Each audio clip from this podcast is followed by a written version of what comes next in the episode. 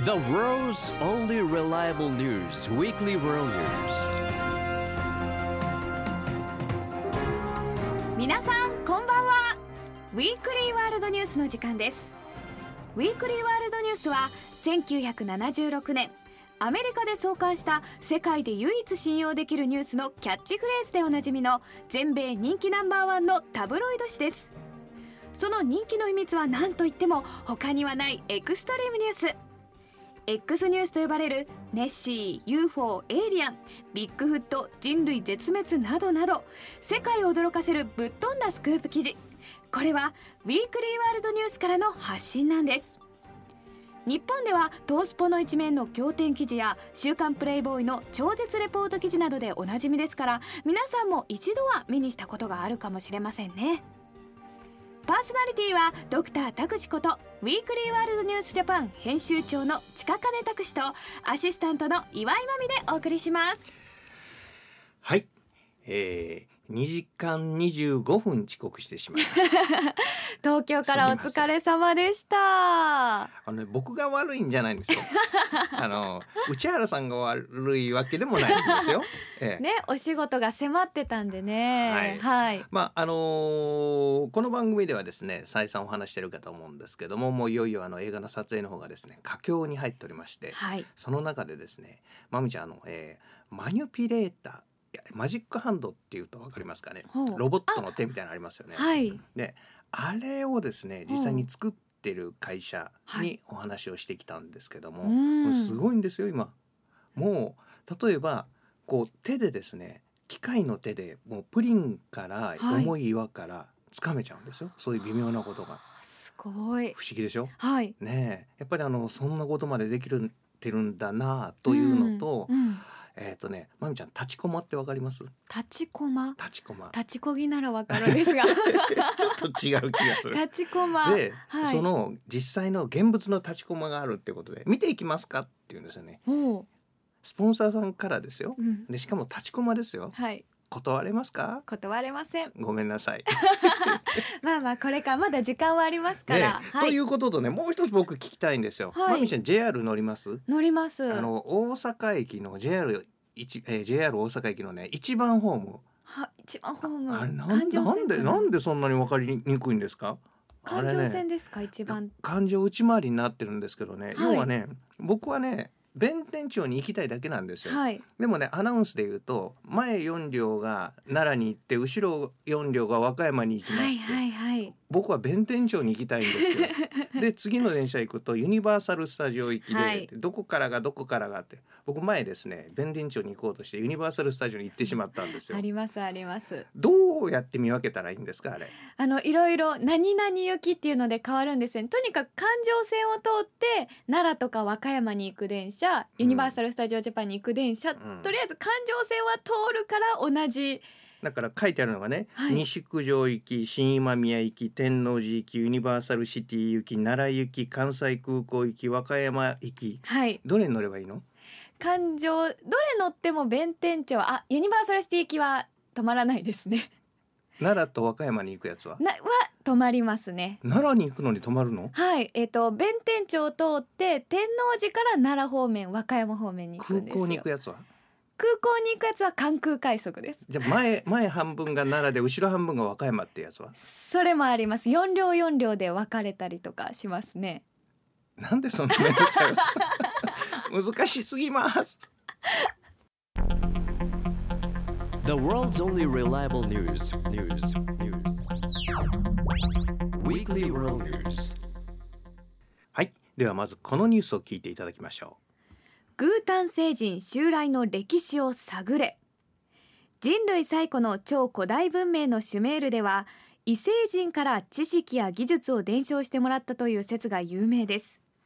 シュメール人自身は自らをウンサンギガシュメール語で混ぜ合わされたものと呼び宇宙人との交配を暗示するような記述が多数残されています伝説だけでなくあのエジプト文明より1000年以上も前に何の前触れもなく高度な技術を要する鉄器を使い勢力を広げていた謎の超文明の姿は未だに完全には解明されていません彼らの祖先はニビルという普段は冥王星の外にありながら小惑星帯や地球にまで迫る極端な楕円型の軌道を持つ惑星からやってきたとされていますニビルは3600年周期の楕円軌道で太陽を回る惑星でアヌンナキという爬虫類型の知的生物が住んでいたとされています惑星ニビルは宿敵である哺乳類型生物が住む第5惑星ディアマトに自らの衛星を衝突させディアマトを崩壊絶滅させたとされています今も世界で論争を呼んでいる爬虫類型昆虫型宇宙人のグータン星人と哺乳類型宇宙人ジーバ星人の宇宙の覇権をかけた戦い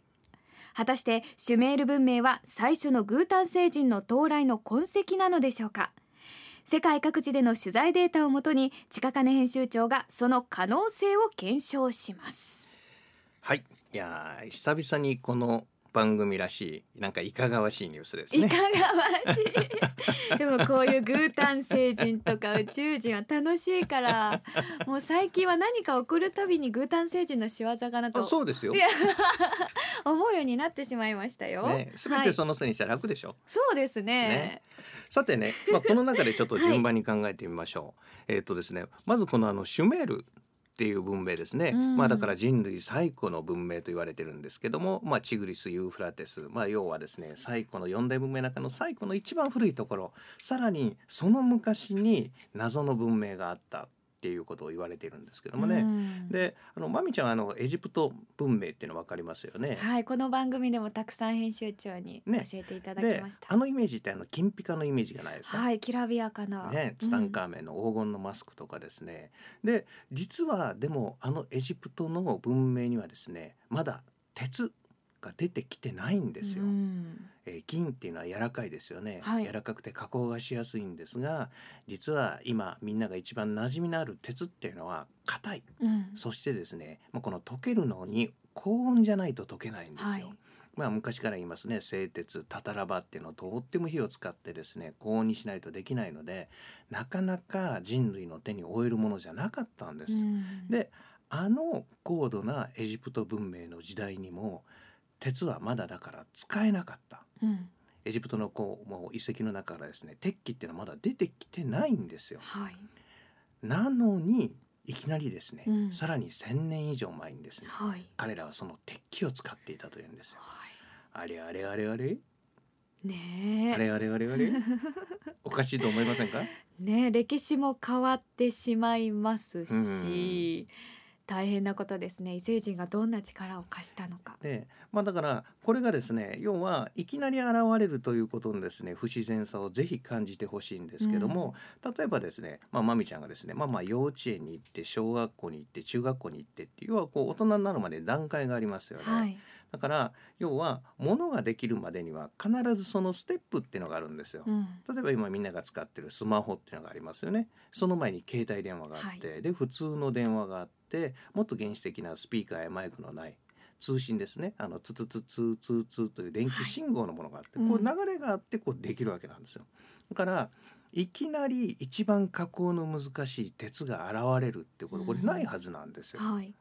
ということは鉄が現れる前にはそれよりも少しまだ柔らかい青銅器であったり要は柔らかい金であったりうん、こういったものを使っていってだんだんと特性を覚えていって加工法を覚えていって硬い鉄に到達するっていうのが普通だと思いませんはい、納得できる流れですね。ねえ、うんまみちゃんって騙されやすいタイプですね。。今のそうなんですかいやいやあのその通りなんですけど、はい、要は結局ねそういう流れがあるべきはずなのに、うん、それがなかったらいきなり出てきたらこれどうやって作り方使い方を覚えたんでしょううね。ん。さてまみちゃんならどう考えます、うまあこのニュースを読んだ後なので、まあ誰かから知識を得るん、とかそういうものじゃないとなかなかでしょうーんねだから要は結局自分たちが例えば子供がですねいきなり自転車を作ることはできませんよね。はいっていうよりももう自転車持ってるってことを誰かが買ってあげたと考える方が合理性があるでしょはい、と同じようにですねこれ誰かが教えたんじゃないのうんと考える方がですね、うん、まあより現実的なんじゃないかということなんですよ。はい。じゃあ誰に教わったんでしょうね。誰に教わったんでしょ同じ人間同士で教え合うっていうのは考えにくい話ですから。う。最古の文明と言われるですね、まあ、エジプト文明とか他の四大文明があるよりさらに1,000年も前はい。えちょっと前まで皆さんお猿さんだったような人たちですよ。うん。いきなり鉄作れますか使えますかねえ何かがあったんでしょうねさてそのあたりは一曲挟んでからしましょうはいさてシュメール文明のお話をしていたんですはいが、い、まあいきなり人間がそんなにすごい技術を持つことができるのかっていう話をしていたんですね。で、えっとここでですねちょっと見方を変えてみます。はいえ。っとまみちゃんってですね要はこれ人間の頭ってうんまあ、どういう具合にできてるかどんな形してるかっていうの分かりますかね、どういう。どういう形してました形なんか人間の形もう要はシワシワになってましたよねあ、脳みその中は。脳みそがありますよね、はい、あれシワどがんな形どんな役目をしてるか分かりますかどんな役ど目。んな役目例えばよく言うのが、はい右目と左の脳はつながってますよとか聞いたことないですか、はい、聞きます。ねはい、右脳左脳とかもありますそうなんですよねね。だからそういう具合に要は生き物の脳っていうのは最初からあの形じゃなくてですね、うん順番にこれ進化していったんですよね。あー例えばねあの話変わりますけどね、はいイルカってねうん、こう片目ずつつぶって寝るって知ってますえー、初めて聞きましたあ。の要は他の生き物に襲われるの嫌でしょシャチとかはい。だから要は片目ずつ片っぽの脳ずつ寝てへえ、大変大変 ね。っていうか要はそういうことのために脳っていうのはもしかしたら2つに分かれたのかもしれないああ、なるほ要ど。は1つ。の脳でやってると寝てる間にガブッと襲われちゃうんではい。これ2つの方がいいよねっていうことで2つになったのかうもしれない。ん。でこれこれ手なんかもそうですよね要は1本よりも両手使えた方が便利ですよね、うんでこう2つにこう分かれていったということがあるかもしれないはい。同じようにですね実はその奥にですねさらにヘビとか爬虫類に近いような脳みそがあるんですこれは本能人間でいうとですね本能に近いような動きを司るところなんですねうん。これなんでこんなものができたんでしょうね、うんうん本能。要は、えー攻撃的なこととかですね衝動的なことがっていうのはそこで行われる、は、はい要は賢いですね芸術的なこととかお勉強とか考える言葉を考えるとか使うとかそういった脳の下に小さい脳があるんですよう。ん。でもね実はそれって蛇とかトカゲとかの脳と全く同じ役目をしてるんへです。え。あらま嫌だなあ。あらま爬虫類苦手な私としては同じようなもの入ってると思う中に入ってますよってやつ。まあお友達になれるってことかもしれないです ね本当に嫌そうな顔します ね。苦手ですねみんなに見せてあげたいです。みんな見えますか？ラジオでよかったね。はいで要はそれがどういうことかっていうとどこかで要は人間と爬虫類が混じっちゃってるんじゃないのかっていうこそうきたかとあらまあそれがこのニュースにつながるわけですねそうなんですよで先ほどのニュースの中にありましたよね運算ギガどういう意味でしたっけ運算ギガというのは混ぜ合わされたものはいこれはほんの数十年前まではですね全く何のことか意味わからなかったんですけども、はい今の例えば DNA の要は知識を持ってる自分たちから見るともしかして DNA の操作があったのとかっていうことも考えられませんうん考えられますねね要はまあ普通にですね要は生物的なものだけで言うとですねまあまあ異種交配っていうのはできないわけですよね昔あの阪神パークにあのレオポンっていうのがいたんですけども、はいね、あの虎とヒョウみたいなやつですね。まあああいうのっていうのは結局子供ができてもそっから先はやっぱ無理なんですよ。あっていうのが自然の摂理かなと思ってたんですーが、うんこれが DNA の操作だったらいくらでもできちゃうんですよね。あらまとなると困ってきますでしょ。うん要はできないと思ってたことが実はできると分かった時にですねさていろんなこういう可能性も今までそんなバカなとそれ SF の話だよって言ったのが、うんいややろうと思うとできるよねってなってくると話が変わってくるということなんです。はい要は、えー僕たちがですね要は美味しい牛を作るとしますようね。んでこれはあのあどんどん美味しいの作ればいいんじゃないっって思って止める人ってのはあんまりいませんよね。はい。でもこれが逆に人間の中でやるとですねいやいやそれは倫理的にとかって話をしますでしょ。うんでもこれがもしより高度な宇宙人から見たらどうでしょううん。人間を加工する DNA にちょっと手を加えることにですねうんいや倫理的にとか考えますからね。考えないですねきっと。ねえ美味しいのができればいいんじゃないやっ って食べられるのかな。 どんな風にも一気飲みしてほしい。言わどう かな。噛まれるのは嫌。はいまあさてその中でですねじゃあこれが可能性ということだけの話していくのか実はこのシュメールから出てきている土器っていうのがたくさんあるんですが、はい。この中で出てきている神様と言われるものっていうのが、もう俗に言うですねコーヒー豆みたいな要は丸いのに真ん中に線が入ったような、ああいう目をしてるんですね。こ